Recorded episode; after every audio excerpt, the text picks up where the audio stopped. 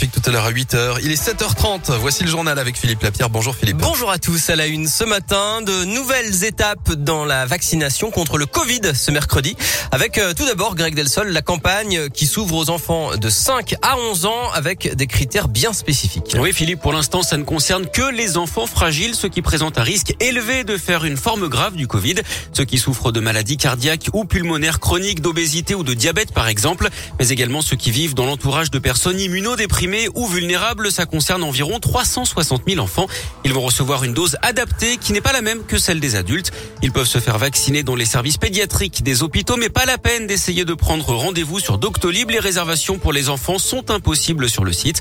Pour être complet, notez que le pass sanitaire des plus de 65 ans qui n'ont pas eu leur dose de rappel va être désactivé à partir d'aujourd'hui. Ça concerne ceux qui ont reçu leur dernière injection avant le 15 mai. Merci Greg. Il serait 400 000 seniors dans ce cas, mais la vaccination hein, avec près de 900 000 injections, dont 820 000 rappels. La France a battu son record hier selon Olivier Véran. Et puis pour connaître la date de sa dernière injection, c'est simple, hein, elle est indiquée sur le certificat de vaccination ou bien sur l'appli Tous Anti-Covid. Dans l'actualité à Lyon, bonne nouvelle à la Guillotière, le calme semble revenir. En tout cas, le McDo et le casino de la place Gabriel Péry ont repris leurs horaires habituels d'après le progrès. Ils n'ouvraient plus le soir ces dernières semaines à cause de l'insécurité. J'ajoute que la métropole de Lyon débloque une enveloppe de 2 300 000 euros pour la Guillotière, ce qui va permettre de financer des travaux à partir de l'an prochain, notamment pour végétaliser la place Gabriel Péry et la rendre piétonne. Le projet exact sera connu dans quelques jours puisqu'il fait l'objet d'une concertation dont on connaîtra le résultat aujourd'hui. Perturbation limitée au deuxième jour de grève des agents périscolaires. Neuf ateliers du mercredi sont tout de même fermés à Lyon. Plus de détails sur radioscoop.com.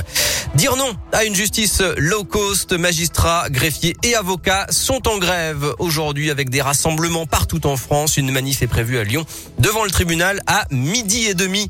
Et puis après la finale de Colanta hier soir sur TF1, pas de vainqueur pour cette édition des légendes entachées par des tricheries. Plusieurs candidats ont reçu de la nourriture de l'extérieur selon la production de l'émission.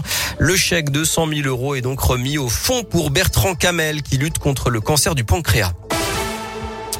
Un mot de sport avec du football. La grande interview de Jean-Michel Aulas dans l'équipe, le président lyonnais, euh, qui dresse un constat d'échec du passage de Juninho en tant que directeur sportif. Le Brésilien va partir dès le mois de janvier. Ça n'a pas fonctionné, reconnaît le président de l'OL. Le costume était peut-être un peu surdimensionné. Et puis concernant Peter Bosch, le coach n'est pour l'instant pas en danger, même si l'OL n'est pour l'instant que 13e, alors que l'objectif est de terminer sur le podium. L'Olympique de Marseille fait appel des sanctions de la Ligue après l'arrêt de Lyon-Marseille fin novembre. Un point en moins pour Lyon et un match à rejouer. Les Marseillais réclament des sanctions plus sévères. La Ligue des champions féminines, dernier match des poules pour l'OL qui reçoit les Suédoises de Haken à 18h45 pour valider la première place de son groupe. Pour l'instant, les Lyonnaises ont deux points d'avance sur le Bayern de Munich. Du basket ce soir également, la Svel joue en Euroleague. Alors que les Villeurbanais sont 9e du classement, ils affrontent les 7e. Le Zénith Saint-Pétersbourg, c'est à l'Astrobal à 21h. Enfin, Noël approche à grands pas et Radioscoop euh, vous propose donc euh, quelques idées, le top des cadeaux sympas et surtout locaux. À Lyon, il y a plein d'idées, des bijoux, des ateliers, des jeux, de la déco ou encore des gourmandises. Il y en a pour tous les goûts. Rendez-vous dès maintenant sur radioscoop.com ou bien sur votre appli Radioscoop.